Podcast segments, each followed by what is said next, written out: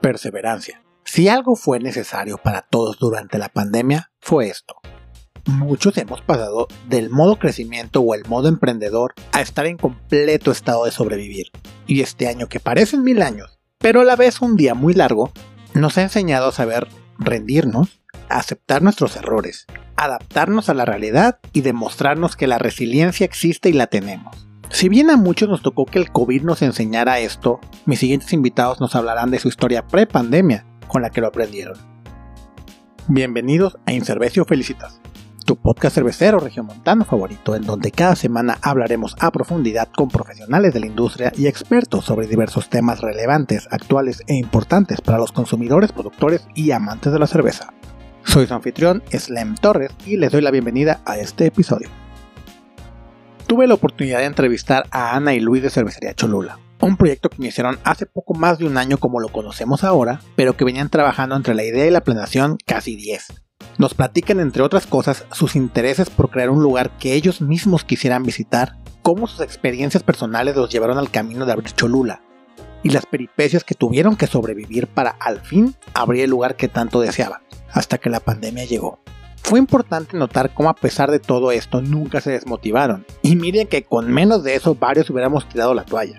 Pero Ana y Luis nos platicarán cómo es importante adaptarte rápido para salir adelante. Sin más que agregar, aquí mi plática con Cervecería Cholula. ¿Tú cómo estacionas tu camioneta? ¿Parquear la troca? Pues sí, Así siempre, siempre se burlan de mí de que digo que parquear la troca acá. Digo, si tuviera, si tuviera una troca la parquearía, ¿verdad? Pero no, no tengo troca. Yo tampoco, pero la parqueo. Ana, Luis, Cervecería Cholula, eh, ¿cómo están? Buenas tardes. Buenas tardes. Hola. Bien, bien, ¿y tú? Perfecto, aquí eh, con un tranquilo calorcito como que nubloso que quiere llover y no quiere llover, pero claramente no tan bonito como el día que debe estar haciendo ya en Cholula, ¿no? Con los bellos paisajes que tienen ahí en su cervecería.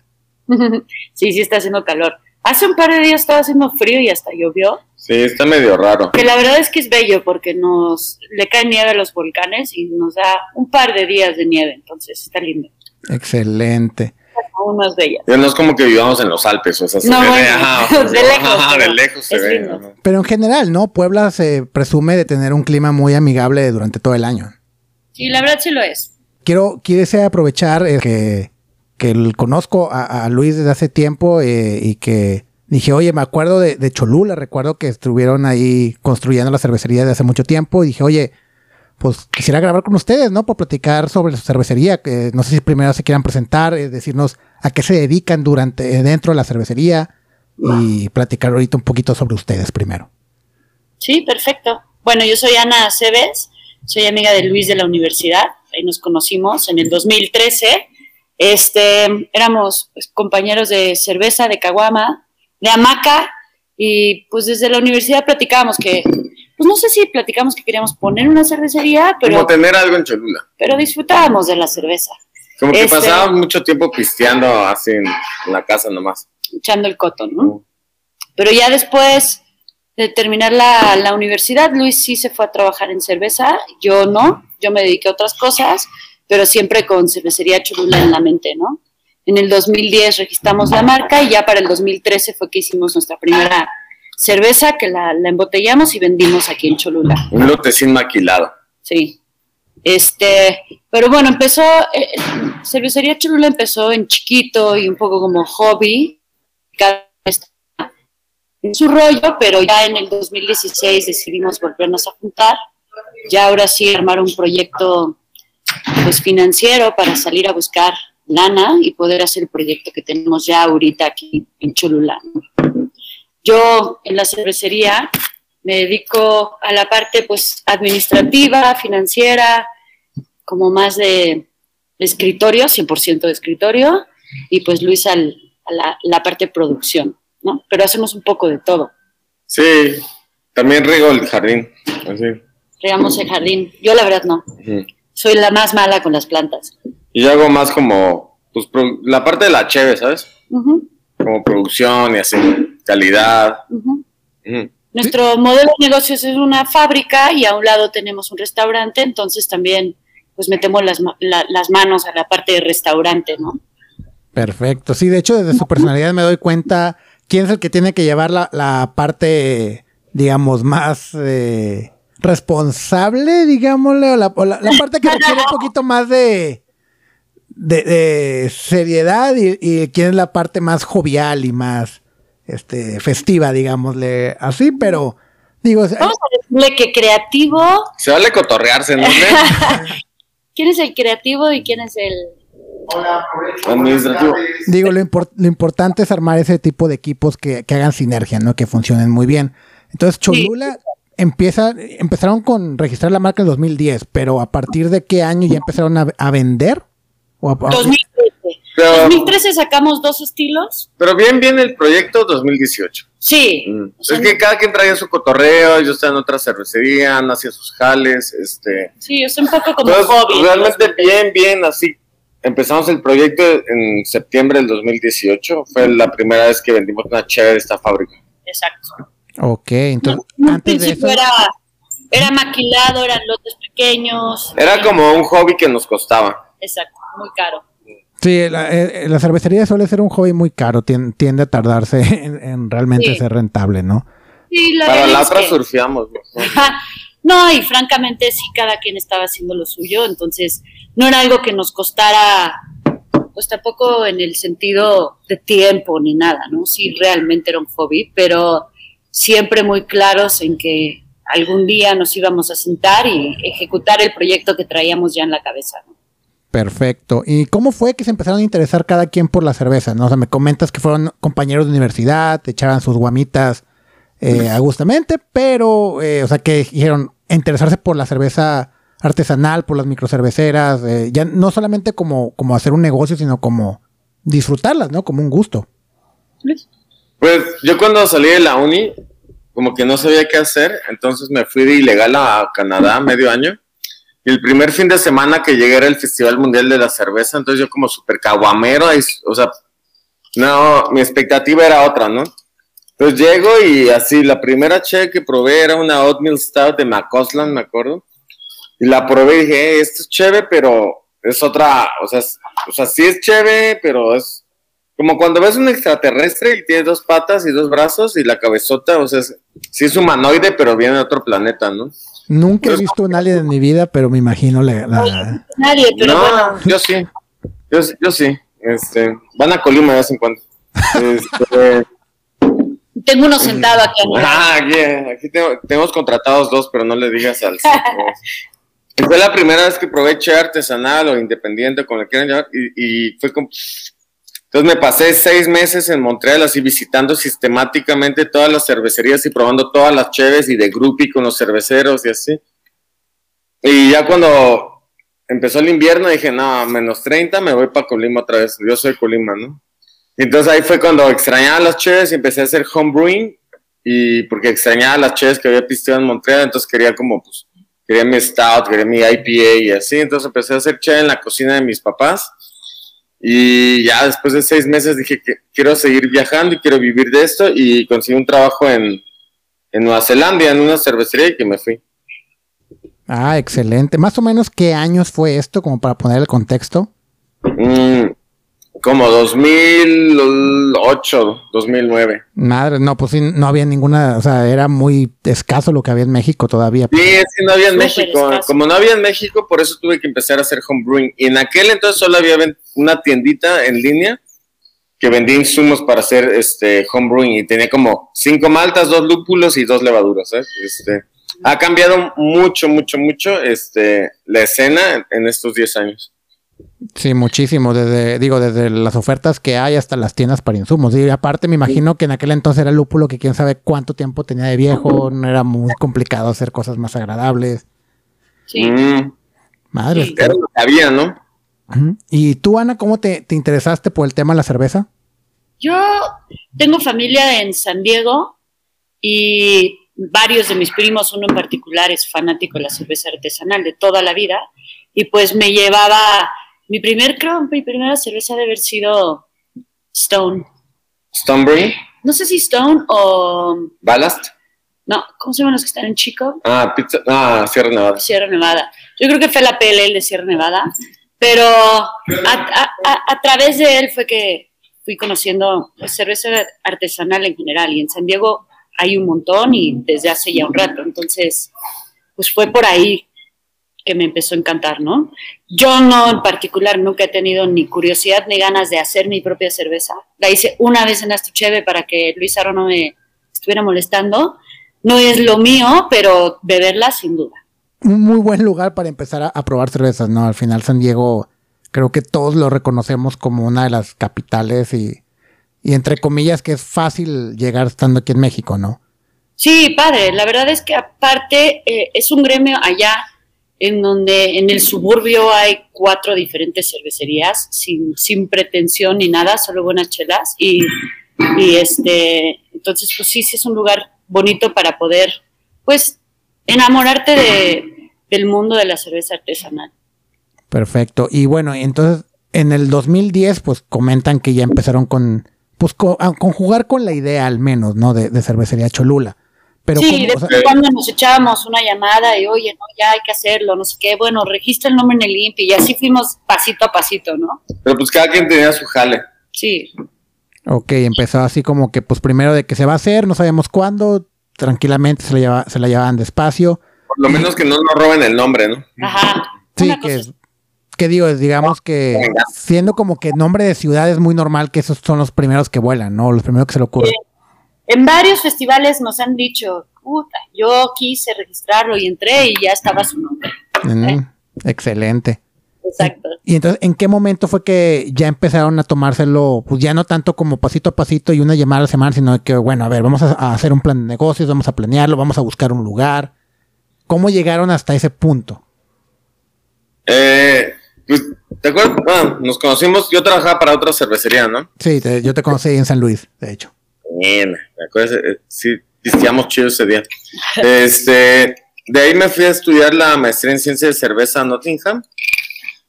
Entonces, estuve un año en Inglaterra estudiando ciencia de Cheve y ya cuando quería regresar a México, no quería regresar a, a esa cervecería que, en la que estaba, ¿no? Entonces ya quería, pues, ¿qué hacemos? Este, entonces ya fue cuando, pues ya vamos a darle bien, ¿no? O sea, ajá, yo voy a estar full time para esto, este, y pues vamos a darle, ¿no? Y así fue, tío, nos llamamos, un mail o no sé qué fue, y este, pues se hizo así. Eh, o sea, Luis regresó en septiembre del 2016. Ajá. ¿7? 16. 16, firmamos mm, en el 16 ya Luis ya estaba viviendo aquí y yo renuncié a mi trabajo en el 2017, agosto, para ya los dos meternos de lleno a, la cervecería Cholula, dejar lo que estábamos haciendo para ahora sí echar a volar el proyecto.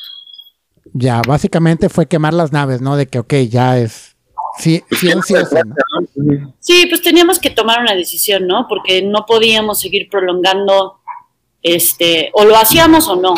Y a medias no se puede, ¿sabes? O sea, no puedes hacer una, una cervecería, o sea, de así de medio tiempo y así. No se puede. Y nosotros ya teníamos muy claro que no se podía, ¿no? O sea, ya ya era, yo ya para cuando renuncié era o seguir arrastrando este, este proyecto a medias o hacerlo ya bien de lleno. Y fue una decisión, aunque complicada, fácil al mismo tiempo, ¿no? Para mí era muy claro que esto era lo que quería y, este, y pues renunciar y venirme a vivir a Cholulat, pues era lo correcto y lo que quería hacer. Excelente, que, pues sí, digo, al final, si no, a lo mejor era el empujón que necesitaban para darle crán al 100%, ¿no? Porque dices que antes de eso ya habían maquilado, habían intentado hacer como con maquila, ¿no? Pero muy chiquito, muy muy responsablemente. Ok, o sea, no, no fue como que empezar la marca como con maquila, sino fue en plan más pruebas o algo por el pues, estilo. Sí, saber que existíamos. Poco, ¿no? Bueno, sí, poquito, poquito. ¿Y cómo fue que, que dieron con el lugar que tienen? Digo, sé que por lo que me han platicado y por las fotos que he visto, pues es un lugar bastante bonito, muy, muy interesante de visitar. Pero, o sea, ¿cómo llegan a, ahí, no? O sea, no simplemente ponerle en una bodega o poner un, una renta un espacio, digamos, más céntrico o, más tradicional, ¿no? O sea, se fueron directo a un, a un estilo, pues, digamos, más turístico, más de destino, ¿no? Que es una cervecería que es un destino. Sí, es que no, no solo tiene que ser como una cervecería que sea un destino, pero al final del día es como vas a pasar 40, 50 horas de la semana aquí, tiene que ser un lugar donde que sea bonito, ¿sabes? Que te dé gusto venir a trabajar, ¿sabes? Que llegues y el techo digas, ay, qué bonito techo, quiero trabajar aquí. ¿Sabes? O sea, tiene que ser algo así, bueno, para mí, o sea, creo que tiene que ser algo así, ¿no? Entonces, cuando regresé a Inglaterra, me quedé en sofás de muchos cuates y un día caminaba una calle, toda la calle del pueblo, y al día siguiente regreso a la otra, y así, así peiné todo el pueblo. Vimos un chorro de lugares, este, hasta que encontramos esta cosa que está a dos cuadras de la pirámide, en 4.200 metros cuadrados. Ves el, cuando estamos moliendo Malta, al amanecer ves el pico de Orizaba y al atardecer ves el Popo y el Lista. Está precioso, entonces es como solamente se sintió como correcto que tenemos que estar aquí, ¿sabes? También tuvimos un proceso porque nos fuimos animando cada vez a hacer algo más grande, ¿no? Porque empezamos con la mentalidad de igual y arrancar un expendio y después un restaurante ah, pequeño y después bueno, un restaurante un poco más grande. Y cuando Luis se topó con este terreno, dijimos, no, ya vámonos a, a lo que nos habíamos imaginado desde un principio, ¿no? Y fue que ya terminamos en este lugar. Y tenemos unas renteras que son súper lindas, entonces. Sí, la verdad, sí. Nos han apoyado muchísimo y, y, todo bien con ellas, la verdad.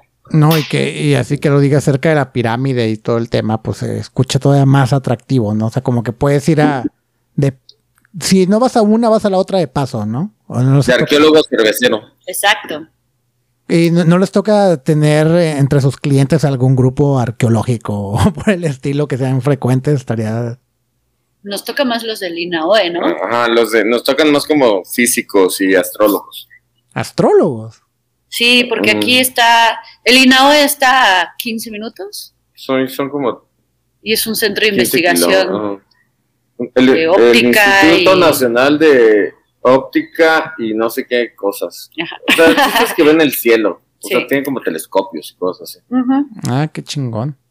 Y bueno, ¿y cómo fue todo el proceso para, pues, porque digo, lo platicábamos un poquito fuera del aire porque me tocó verlo en, sus tantos posts durante sus construcciones y pues hacer una zona arqueológica debe ser más complicado todo lo de ya dejen ustedes pues simplemente construir, ¿no? O sea, tener una operación de una planta de producción que al final de cuentas ustedes entran en, ese ámbito, ¿no? En, cuestión de industrial, no se toparon con pared, tuvieron alguna bronca con autoridades, con localidades, con algo por el estilo. Pues, pues para empezar, este, agarramos el terreno y eh, tuvimos a Lina, trajo una arqueóloga y traía ella sus excavadores y estuvieron seis meses así excavando para ver que no hubiera nada de valor de la nación. este, estuvieron escarbando así todo, todo el terreno para ver si, si no había pirámide abajo, no había este ruinas. Ruinas, cómo se llaman estas, como donde entierran a la banda. ¿Como un cementerio? No, este, tiene un nombre. como tumbas de tiro. Este, hubiera ese tipo de cosas. Entonces un juego de pelota como aquí Ajá, entonces estuvieron como seis meses excavando, excavando, era súper desesperante porque tienen que excavar como 20 centímetros a la vez y mandarlo al, no sé qué laboratorio en el DF, ajá, y es como ya es caro, este, y así estuvimos medio año y ya por nos liberaron terreno y dijeron, no, pues no, no, no, hay nada de valor arqueológico, pueden construir, ¿no? O sea, hasta, este hasta que ustedes sacaron, empezaron con los permisos para construcción fue que se tomaron la molestia de investigar. O sea, antes nunca se había hecho investigación del lugar. Sí, pero no. o, sea, o cada, o cada que construyes algo tienes que pero lo tienen que hacer por terreno. Ya. Sí. Ah. Y este terreno en particular nunca había sido utilizado para construir algo. Solo sembraban alfalfa. Exacto. Y ya que nos dieron el permiso, empezamos a construir y fue el temblor del 19 de septiembre. Sí. Y nos cancelaron la hora como dos meses. El tema, bueno, tuvieron muchos rollos en el municipio y claro que había prioridades que atender antes de nosotros y entre ellos este, la gente que daba permisos y así, terminaron saliendo varios.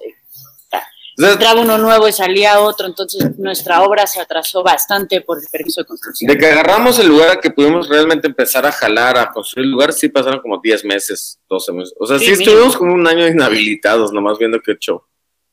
Y ustedes ya con el proyecto, pues, digamos, arrancando, pagando rentas y con todo lo que te vende. todo eso. Madres. Sí, la verdad fue... ¿Cómo le hicieron para no desanimarse? Hay un botanero a dos cuadras que se llama el JL. Pero neta, los vatos de lado también les pasó igual. Empezaron igual que nosotros y, construyeron un hotel, ¿no? Y era como nuestra oficina, porque ahí nos veíamos, ya no, soy, ya no sé si llorar, reír, o, sea, como que hasta te esterilizas de este tipo de cosas, ¿sabes? Sí, empiezas a, tener como otro tipo de tolerancia al problema. Mm. ya ni Por ejemplo, cuando por fin abrimos el restaurante, literal, cuando abrimos el restaurante, nos cerraron la calle de enfrente ah, tres meses. Ok, por, por poner drenaje y la abrieron y después que se les olvidó poner no sé qué y la volvieron a abrir. Es que pusieron primero drenaje y luego línea de agua potable. Pero bueno, tres meses más sin poder tener a gente llegar directo a la cervecería. Sí ha sido un ejercicio de paciencia machín esta cosa. les tocó tomarse, digo, me imagino que al principio sí era como que un, si no les dio la llovizna ya después te daba risa, ¿no? sí, pero... Pero creo que tenía entrenamiento para la pandemia, creo, porque ya, o sea, ya como que ya, como... ¿Qué era para, el tema que, que, iba a tocar un poquito después, ¿no? De que pues seguramente después de todo eso que sufrieron la pandemia fue como que un... Eh. Cerramos ocho meses el restaurante del último año, entonces, o sea, es como... Ya, ya, estamos, no sé, pues trae, te vas armando de callo, ¿no? Están curtidos. Pero antes de llegar al tema de pandemia, eh, platíquenos. Ah, bueno, ya eh, tuvieron todas estas peripecias para poder abrir el lugar y que después de que les tocaran que les cerraran la, calle y que pues no se desanimaron, ¿no? Eso creo que fue bastante importante. ¿Y cómo empezaron a funcionar? O sea, empezaron con sus cervezas de línea solamente en el lugar, empezaron a, les gustaba la variedad. ¿Cómo es el mercado en Cholula en lo particular? O sea, la, si va la gente local, son, es un punto más turístico. No sé si nos pueden platicar más. de todo, ¿no? Sí, cuando, bueno, arrancamos con nuestros cinco estilos de cerveza eh, y vendíamos casi la mayoría de nuestra producción en el restaurante. No, pero antes de eso es la fábrica. Ah, sí, cierto. Antes de que inauguraran, primero inauguramos la fábrica en septiembre del 2018. Primero construimos la fábrica y como casi un año después el, inauguramos el restaurante, como 10 meses después inauguramos el restaurante. Entonces, en la fábrica tenemos una barrita, como un, pues un tasting ahí en la fábrica. Y está chido porque la banda nos empezaba a conocer, pasaba, a ver los tanques. Este, somos la primera cervecería de este tamañito en Cholula. Entonces la, la, banda se paraba y pisteaba y así empezamos a conocer un chorro de gente. Y ya después abrimos el restaurante. Hacíamos unas fiestones. Sí, sí, era muy divertido era divertido, casual, o sea, no había comida, nada de esto, mm. no había bebida más que cerveza. Creo que metimos por ahí que otro snack para poder. Sí, sí, unos bagels. Sí, cosas así, pero bueno, ya que abrimos el restaurante, vendíamos la gran mayoría de nuestro producto en restaurante, en barril, ¿no? Embotellábamos poco y distribuíamos aquí a los, a los restaurantes locales.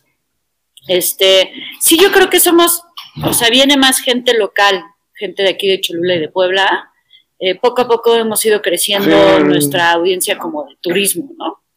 Estamos mm, muy céntricos, pero justo como del otro lado de la pirámide. Como a una cuadra de lo bonito. Exacto. No diría de lo bonito, sino de eh, lo, de lo accesible, de lo que recorre la banda. Sí, entonces todavía necesitas saber que estamos aquí para venir a nosotros. No es como que la gente puede pasar caminando y entrar.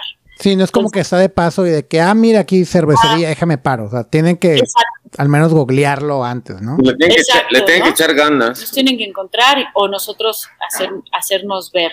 Entonces, poco a poco hemos ido creciendo más ese tipo de audiencia. Creo que poco a poco también trabajando cercanamente con el municipio, este, con turismo, con, ¿cómo se llaman los otros? Cultura. Con cultura. La verdad es que las autoridades locales han sido bien chidas con nosotros. Ajá, entonces hemos ido creciendo, este, pues la gente que nos viene a visitar poco a poco. Y también la misma banda aquí de Cholula viene más, este, Cholula un poco chido, pero al mismo tiempo es como muy ecléctico, o sea, hay banda de todas partes, este, eh, viviendo aquí, cotorreando aquí, entonces como tenemos gente de todos, ¿sabes? Que lo hace bien rico, la verdad.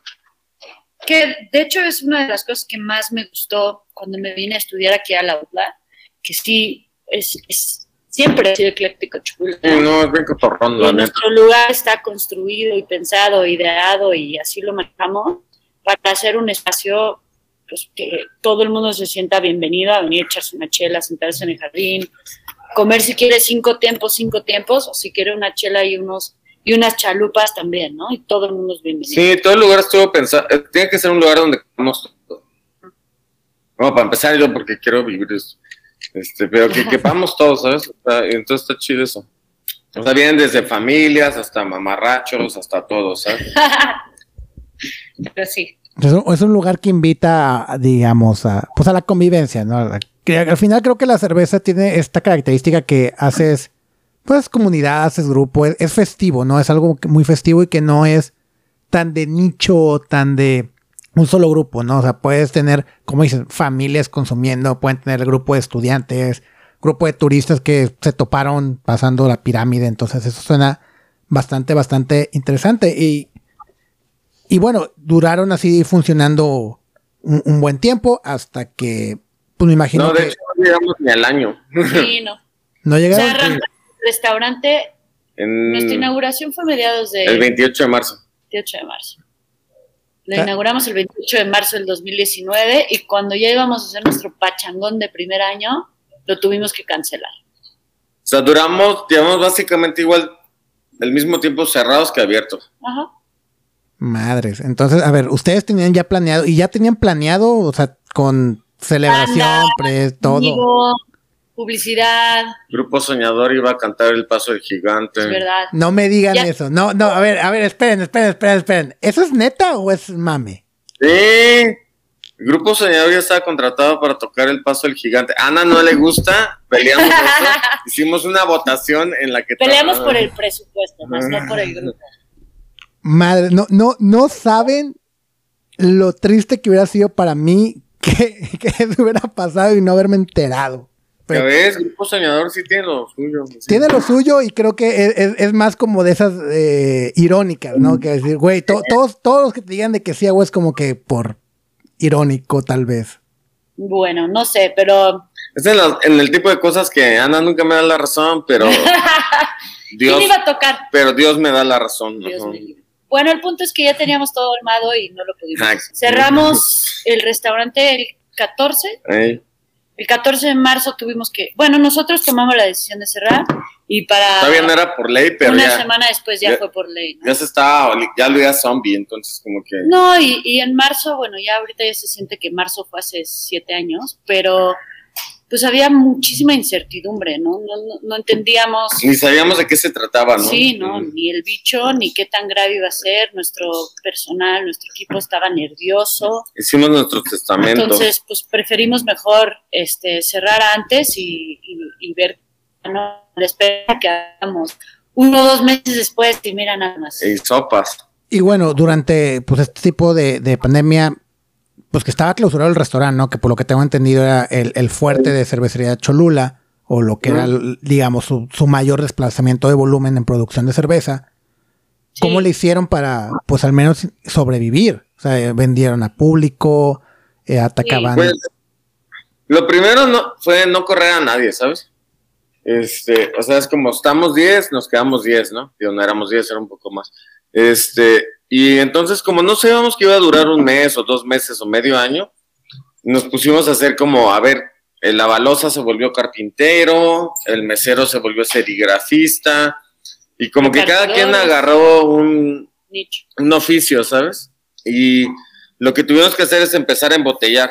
Sí. Empezamos, o sea, nos quedamos con todos los tanques llenos, empezamos a embotellar y lo bonito era que la misma raza que venía aquí al restaurante, pues extrañaba la cheve, ¿sabes? Entonces venían por la cheve y empezamos a, pues a desplazar todo eso por botellas, ¿sabes? Localmente, hacemos rutitas y así, y este, Hacíamos rutas al Mm. DF, hacíamos rutas a Morelos, este, pero pues lo empezamos, mismo. lo empezamos a mover aquí y eso, así fue como Sí, nadamos de perrito, ¿no? sí. La verdad es que fue un momento súper complicado porque teníamos en botella dos estilos. Ya teníamos la imagen de todas nuestras marcas de línea, pero no teníamos botella porque no, no desplazábamos en botella. Entonces tuvimos que, primero hicimos unas etiquetas impresas literal en nuestra... De Office Depot. De Office, Depot, que las pegábamos en la botella, que eran pues nada más descripción y un poquito de imagen, pero no mucho, en lo que, porque también no podíamos mandar a imprimir. Sí, porque cerró el proveedor Porque el proveedor cerró también por pandemia, y ya poco a poco ellos se activaron, pudimos enviar, pues conforme entraba tantita lana, mandábamos a hacer etiquetas y así, hasta la verdad es que viendo para atrás no sé cómo lo hicimos. es como si tuvieras que planearlo y armarlo y así y ejecutarlo, la verdad es que no sé cómo lo hicimos. Sí. O sea, nuestro primer pedido que llevamos a DF Morelos, que nos llevamos 70 cajas en una camionetita chiquita, estábamos etiquetando y embotellando a las 6 de la mañana y ya estábamos en camino a repartir tres horas después. Entonces sí, sí fue una etapa ahí pues compleja sin duda, ¿no? Sí, la verdad es que neta, viéndolo para atrás, este, ya ni veo para atrás el tiempo que lloro. sí, eh, ya lo, lo, lo, que pasó, pasó, pero, pero pasó. pasó y, y, es, creo que es importante sobre todo que veas, no, no el que pudiste haber hecho mejor, pero sí el que aprendiste en todo lo que, lo que pasó, ¿no? Y, y creo que adaptarse a los cambios rápidos es... nos volvimos bien multichambas, nos volvimos bien guerrilleros, nos volvimos bien... Hay dos pesos entonces de presupuesto tiene 50 centavos, ¿sabes? Este, nos volvimos bien así. Sí, nos dio chance también de hacer como, pues, eh, reevaluar cómo gastábamos, cómo monitoreábamos eso, nuestras compras, proveedores. Y al final del día abrimos el restaurante a finales de agosto del 2020. Y para ese entonces ya teníamos, ya habíamos, digamos que, trabajado toda la parte de botella y del lado de fábrica nos dejó mucho más sólidos eh, todo este proceso de pandemia, porque ya no nada más teníamos el restaurante como cliente principal, sino ya habíamos desarrollado toda la parte de, botella para poder empezar a desplazar producto en botella también a los restaurantes y bares que ya abrieron también con nosotros. Aparte estuvo como bonito feo porque justo cuando empezó la pandemia renunció nuestro cervecero y eso nos obligó a que, bueno, me obligó a como regresar a otra vez. Entonces estuvo súper chido, este, como regresar a la fábrica. Ya ni me acordaba que pesaban así los costales, este, nada. Este, ¿cómo se llama? Pero estuvo súper chido. Entonces, como clavarnos más en la parte de. De fábrica. Pues de volver a ser cervecero, ¿sabes? Porque se te olvida por qué empiezas esto. Yo nomás empecé a trabajar en esto porque me gustaba la cheve, o sea, me encanta la cheve, ¿sabes? Y al final de cuentas terminas construyendo todo un aparato alrededor de una fábrica para que te pueda vivir la fábrica, para que tú puedas dedicarte a hacer lo que te gusta, ¿no? Entonces, estuvo bonito en el sentido de que creo que hemos estado mejorando nuestras, nuestras recetas, este, tengo un guardaespaldas que ahora es cervecera, entonces está chido. No, y al final la verdad es que habíamos y estábamos muy concentrados en el restaurante, porque pues el restaurante es nuestro flujo de dinero principal y no habíamos tenido el tiempo, no nos habíamos concentrado en crecer lo que realmente que somos, que es una cervecería, ¿no? Entonces, la pandemia también nos a un modo de guamazos y de mm. crisis, pero, pero nos regresó a, nos aterrizó en entender que somos es una cervecería y eso venimos, ¿no? Madre, qué bonito se escucha eso. Pero a ver. Nada, sí estuvo. Sí. A ver, como para poner el contexto, eh, entonces en marzo cierra todo, bueno, cierran ustedes antes de que sea mandato local. ¿Y cuándo vuelve a abrir el en Cholula, o sea, los permisos para los, por los restaurantes, no? Finales de agosto nos empezaron a dejar abrir. Con ciertas restricciones, me imagino. No, súper limitado. No podíamos abrir los domingos. Abrimos un chirris. No podíamos abrir los, fines de mm. semana en general. Abrimos un chirris y en diciembre tuvimos que cerrar otra vez. Y ya en diciembre nos fueron, nos abrieron, después nos soltaron en octubre. En octubre ya estábamos más o menos, muy más o menos, este, normales en sentido de horario de poder abrir. En noviembre, nos, noviembre fueron, nos fueron cerrando poco a poco hasta que finales de diciembre nos volvieron a cerrar. Mediados. El tema es que en diciembre nos dieron la torre porque aparte fue ley seca.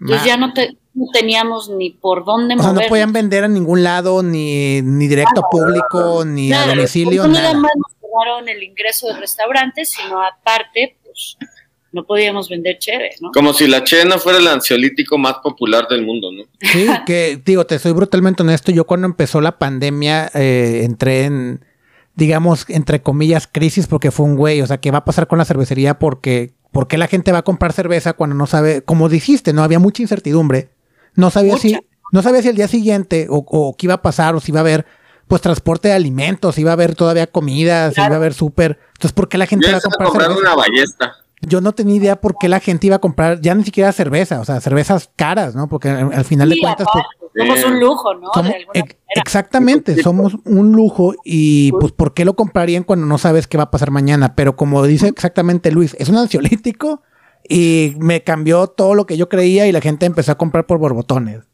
Sí, la verdad es que bien. O sea, yo creo que de haber estado este, ya todo el proyecto de botella arrancado de este lado, igual hubiera sido un poquito más llevable la pandemia. Sí, ¿no? pero- tuvimos que irnos en friega en tres semanas y correr y hacer. Lo, lo rescatable y bonito es que nos obligó a, Sí, a a, ponerlo en a- a forma crecer rápido. una, o sea, a crecer un brazo que no teníamos, ¿sabes? Sí. Y ahorita que abrimos- planeábamos crecer lento. Eventualmente, pero esto nos obligó, ¿sabes? Nos- hazlo ya, ajá, o lo haces ya o lo haces ya o no pagas la renta. No, ¿sabes? imagínate, Slem, o sea, teníamos miles y, bueno, miles y miles, todos los tanques llenos porque era nuestro aniversario. Sí, miles no Ah, tenemos. claro. tenemos- gacho, pero- seis fermentadores, ¿no? miles. ¿no? Pero, pero bueno, sigue siendo mucho litraje que, que ustedes esperaban y que ya prácticamente Claro. tenían prevendiga, pues no prevendidos, pero ya estaban asegurados que iban a vender en el aniversario. sí, Imagínate cómo estuvo el pánico que compré barriles para mí y me puse mi propio grifo en la fábrica. Es verdad, eso que está diciendo es verdad, pero no tiene nada que ver con el pánico. Pues bueno, pues pensé que no iba a haber cheve. Pero el punto es que sí, nosotros pues en marzo estábamos preparados para hacer un pachangón y, y aparte en marzo en Cholula es un mes extraordinario porque no llueve, no suele llover y hace un calorón, entonces está hecho para, para la chela. Y ya saliste de la cuesta de enero, como muchas cositas, ¿no? Y pues sí nos dio durísimo. Pero bueno, entonces, a ver, si los vuelven a, digamos que entre jugar con, las autoridades empezaron a jugar con todos en, de que te abro tantito, luego te abro más, luego te cierro completamente, luego te, como ustedes dicen que en diciembre pues les fue fatal. Y después de todo lo que ya habían pasado anteriormente con la construcción y con el INA y con lo que hablaban de la carretera, otra vez, ¿cómo no se, cómo no se desaniman? O ¿en qué, o sea, yo la verdad, yo creo que con menos de lo que ustedes han pasado, yo ya he dicho, a la chingada, son señales divinas de que esto no debe ser, lo dejo. Yo, personalmente, yo creo que yo sí lo hubiera hecho. Em, yo creo que sí Pues te ya. desanimas, sin duda. O sea, tienes tus momentos en donde te pega, que imposible, ¿no? Este, pero es una combinación. Creo que Luis y yo somos bien tercos, por un lado. Y por otro, también es un proyecto en donde tenemos muchos socios. Y al menos a mí, sí, para mí sí es importante, como si esto es a donde yo les dije que quiero llevar a la cervecería y quiero que vengan conmigo pues no, pues no, no se vale rendirse, ¿no? Y la pandemia es algo que nos pasó a todos. Que nos cierren la calle de enfrente, pues le, nos pasó a nosotros. Pero Tiembla. tiembla, pandemia, pues nos No. pasó a todos. Entonces es una de esas situaciones en donde no se vale rendirse. Ya, o sea, es que, y tienes razón, o sea, no, no es como que les fue nada más triste a ustedes o que nomás les, o sea, fue a todos, ¿no? Y, y creo que tienen la garantía que cuando previo a pandemia, pues les estaba yendo bien, estaba funcionando bien y, y la gente lo esperaba y como dices que se hacían estas grandes fiestas. Eso Pues apenas también- empezamos, ¿no? Estábamos trabajando en cada vez estar mejor, ¿no? Y, y sí, sí, sí ha sido duro, pero pues ni modo. Y bueno, eh, pasa este diciembre que pues sí fue muy escabroso. De, yo- es más, yo ni siquiera supe que hubo ley seca ya en, en Puebla, ¿no? Entonces, Todavía hay, Sufrimos mucho. todavía hay. sí, no puedes, bueno, es, es un poco confuso, Pero... pero... está raro, pero pues, pero lo iban, lo han ido quitando de a poco en poco. sí, ya no estaba aflojando. Pero los fines de semana de ley seca. Y en, y- pero los restaurantes no funcionan. O sea, ustedes están ahorita sin operar. Amigo, pero No puedes, terminamos de puedes entender servir bien, dos ajá. tragos por persona.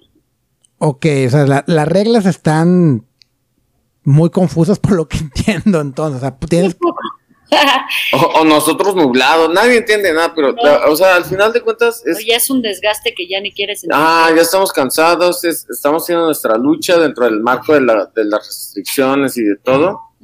Y manteniéndonos sanos todos, ¿sabes? O sea, cuidándonos todos, o sea, aquí tenemos como seis metros de distancia entre vato y vato, o sea, este, y ya, o sea, es lo que hay, ¿sabes? O sea, vamos Sí. a hacer nuestra luchita con lo que hay. Dentro de todas las cosas que hemos tenido que sobrellevar, afortunadamente eh, el restaurante está construido como si hubiéramos planeado una pandemia y una época post-pandemia, porque tenemos un jardín súper amplio, tenemos nosotros afortunadamente el espacio para poder meter pues, una buena cantidad de gente, respetando muchos metros entre ellos, o sea, dentro de todo, suertudos. Ah, hasta eso sí, relativamente bien. Sí. O sea, nosotros nos, o sea, nuestra limitante ahorita en Cholula es el 20% de capacidad y 20% para nosotros está Tenemos bien. 4.200 metros, entonces. Sí, entonces estamos bien. No, pues sí tienen un, un lugar, digamos, privilegiado para cuando sea el post pandemia, ¿no? No, es la verdad. Y o aparte sea, tenemos un búnker lleno de armas, no comida enlatada. ¿Decías, Slem? No, no, no, sí que tienen, tienen un lugar privilegiado para ahora el, el post pandemia, que eventualmente tiene que pasar, ¿no? O sea, algún momento esto tiene que llegar a, a regresar a esos eventos y Nosotros festivales. necesitamos creer, ¿no? Pues al- a lo mejor algunos esperamos que más pronto o, o que la realidad o que la realidad nos va a alcanzar antes de lo que pensamos, pero es importante. Y bueno, ya me platicaron eh, ahora este eh, que la pandemia les pospuso o les canceló su aniversario. ¿Hay algún otro proyecto que haya sido postergado, pausado o cancelado por completo a partir de ahí como Cervecería Cholula? Día de Muertos. el proyecto 2020 básicamente, Sí. ¿no? No, el Día de Muertos también teníamos así. Sí. O sea, nosotros tenemos dos fechas que queremos siempre festejar y la primera es el aniversario en marzo y la segunda es Día de Muertos. Día de Muertos, pues el año pasado no pudimos hacer absolutamente nada y pues tampoco nuestro aniversario. Este año estamos por cumplir nuestro segundo año, este, pero las cosas están tan inciertas que no quisimos ni planear nada, ¿no? Yo creo que vamos a hacer, hicimos una cerveza de aniversario para estrenarla en la fecha y pues ver qué hacemos ese día. Este, y ojalá para el Día de Muertos podamos hacer algo en grande post pandemia. A ver, na- nada más para tener en contexto, porque ahora sí que lo desconozco completamente. ¿Por qué es tan importante el Día de Muertos como Cervecería Cholula? ¿Es algo importante ahí en la región, en la ciudad? Eh, o sea, ¿qué tanto significa el, el Día de Muertos para que sea como que la otra fecha tan importante junto con su aniversario? Pues no sé, es que Cholula es como muy. Bueno, antes era muy agrícola, ¿no? Y era súper, súper bonito ver cómo en esta época del año todo, así, todo el pueblo se forraba de naranja, ¿no? Sí. Y Seguimos teniendo Ajá. campos de cempasúchil enfrente. entonces es como algo importante. O sea, la banda aquí es como que es algo importante aquí. Sí. Ajá. Entonces, y aparte es muy bonito, hay como juntas, comidas, este, no sé, van, el, el cementerio se vuelve una chulada, hay un chorro de músicos, este, es algo súper, súper, este, o sea, como pesado, ¿sabes? Entonces, este, queríamos hacer una fiesta así y la hacemos como muy adecuada a eso, ¿no? Sí. O sea, es como desde la, O sea, no es una mezcla entre Día de Muertos y Halloween. Ah, o sea, desde el line-up de bandas que traemos, la decoración, este, todo, es como muy, muy Día de Muertos, muy mexicano, o sea, no, no, no, ajá, no es como, Día de Muertos de verdad, ¿no? Nosotros, no sé, como cervecería Cholula, y tanto Luis como yo somos, queremos resaltar lo bonito que es México, que es Cholula, y, y Día de Muertos es una de esas celebraciones que es muy, muy mexicana y muy bella, y, y para nosotros hacer y festejar una celebración de ese estilo es muy importante. Y bueno, nomás para como ponernos ahora sí en locación para los que somos fuereños y queremos visitar por allá, ¿cómo los encontramos? ¿Cómo llegamos a Cervecería Cholula? eh, tú busca la pirámide Me pueden encontrar en Facebook y busca dos cuadras al sur. como Cervecería Cholula, Cervecería guion bajo Cholula, somos malísimos. ajá. Tú ve a la pirámide. Estamos tanto en Facebook como en Instagram, como Cervecería Cholula, y estamos justo detrás de, de la pirámide, en 13 Oriente, número 412, en, en el barrio de San Pablo Tecámac, en San Pedro Cholula. A perro, ¿eh? ¿Eh? Esa está. Fíjate que he tenido la fortuna de tener clientes ahora con la pandemia, eh, que abrimos nosotros venta a, todo el país. Y sí, me tocaban de repente direcciones en, Cholula, que eran así de largas y que yo no las entendía. Yo decía, ok, bueno, pero funcionaban. Y, ¿Cuál es barrio? ¿Cuál es la No, y aparte, si no me equivoco, hay tres Cholulas, right? San Pedro, San Pablo y, Santa Isabel. Y Santa Isabel Cholula, entonces todo es medio confuso, pero estamos a tres cuadras del centro de San Pedro Cholula. Pirámide, 300 metros al sur. Exacto. Excelente. Nos pueden escribir en Facebook, nos pueden escribir en, en Instagram y con gusto les mandamos la ubicación. Perfecto. ¿Y sus cervezas dónde las podemos conseguir ahorita que, que realmente no hay un, punto de venta, están distribuyendo en otros lugares, o solamente están vendiendo ustedes directo, ¿dónde más se puede conseguir Cholula? Mira, estamos justo ahorita empezando a vender en Oaxaca, en varios restaurantes allá, en el centro primordialmente. Estamos vendiendo en varios restaurantes aquí en Cholula y en Puebla. En Guadalajara estamos vendiendo en el almacén de botellas. Estamos en Tlaxcala. Estamos en Tlaxcala, en un par de, restaurantes. Querétaro hoy. Querétaro, justo nos hicieron el primer pedido ahorita. Entonces, poco y, a mi papá consume como un bar si fuera en Colima. Sí, la verdad, sí. Este, poco a poco estamos creciendo nuestra cartera de clientes tanto aquí en Puebla como fuera de Puebla. Y en el DF nosotros hacemos una ruta quincenal, entonces si alguien quiere cerveza nos puede escribir a, WhatsApp, a Facebook o a Instagram. El WhatsApp también está ahí anunciado y ahí nos hacen el pedido y nosotros se lo llevamos. Perfecto, pero pues bueno. Ana, Luis, muchas gracias por su tiempo, muchas gracias por contarnos su historia, compartirla. Espero poder visitarlos en el futuro cercano, ya que el, jardín esté en... Eh, ahora sí que se pueda visitar en general cualquier lugar del país. Ya puedes. Ya se puede. Puedes, ver, la, puedes ver la pirámide desde afuera. Ya se puede ello rico. Es más, vente antes de que empiece la temporada de lluvias. Excelente, sí, porque también cuando una vez que, nos abran la llave a todos, yo creo que va a ser algo muy afortunado, que todos los lugares turísticos se van a llenar, pero también se van a llenar. De manera cuidadosa, pero sí, esperemos que sí. Pues bueno, Ana, Luis, no sé si quisieran agregar algo más. No, eh, yo solo quiero decir que soy el legítimo príncipe heredero del reino Colimán Último somé del Pacífico, héroe de la guerra del salitre, teco entre tecos. ¿Algo más, Ana? Y yo que, Esto lo tengo que vivir todos los días. Es no. ser realeza del Pacífico. no, muchísimas gracias. Este, la verdad es que ha sido muy agradable platicar contigo. y de verdad, cuando quieras, ya estamos abiertos la verdad es que está súper rico el clima, así que entre antes mejor. Perfecto. No, seguramente los visitaré más de, más de lo que lo que ustedes creen, porque la familia de mi novia es de allá, entonces seguramente ah. estaremos yendo, ya que se abre un poquito más o que se nos quita un poquito el miedo de viajar, eh, vamos a estar yendo más seguido para allá. Pero pues seguramente los tendré que visitar cada vez que esté allá. Y pues bueno, muchas gracias a ustedes por su tiempo, por contarnos su historia y pues espero verlos pronto. Gracias. gracias. Bye bye. Si algo me quedo de esta plática es sin duda el no olvidarnos lo que somos. Como dijo Ana, son una cervecería. Conocemos más de un caso de éxito cervecero que al abrir sus puntos de venta o restaurantes, que es donde viene un flujo de dinero más atractivo siendo honestos, enfocan su esfuerzo a ello, y con razón. No podemos olvidarnos que esto es un negocio. Pero también no olvidar que si es una cervecería te permite continuar con el amor y la pasión que en realidad fue lo que te hizo iniciar en este negocio, y por lo que muchos son reconocidos. Sin duda sus experiencias y anécdotas son una historia que te harán reflexionar cada que pases por alguna peripecia tú mismo en tus emprendimientos. Yo espero pronto poderlos visitar con el pretexto perfecto de que ya pasó el invierno. Muchas gracias por llegar al final de este episodio y si te gustó este programa te invito a seguirme en Facebook e Instagram donde me encuentras como arroba inservecio y a suscribirte a este podcast en la plataforma que sea de tu preferencia. Estamos en Spotify, Apple Podcasts, Google Podcasts y YouTube.